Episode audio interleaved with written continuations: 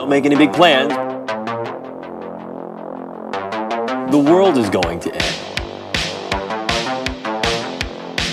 Oh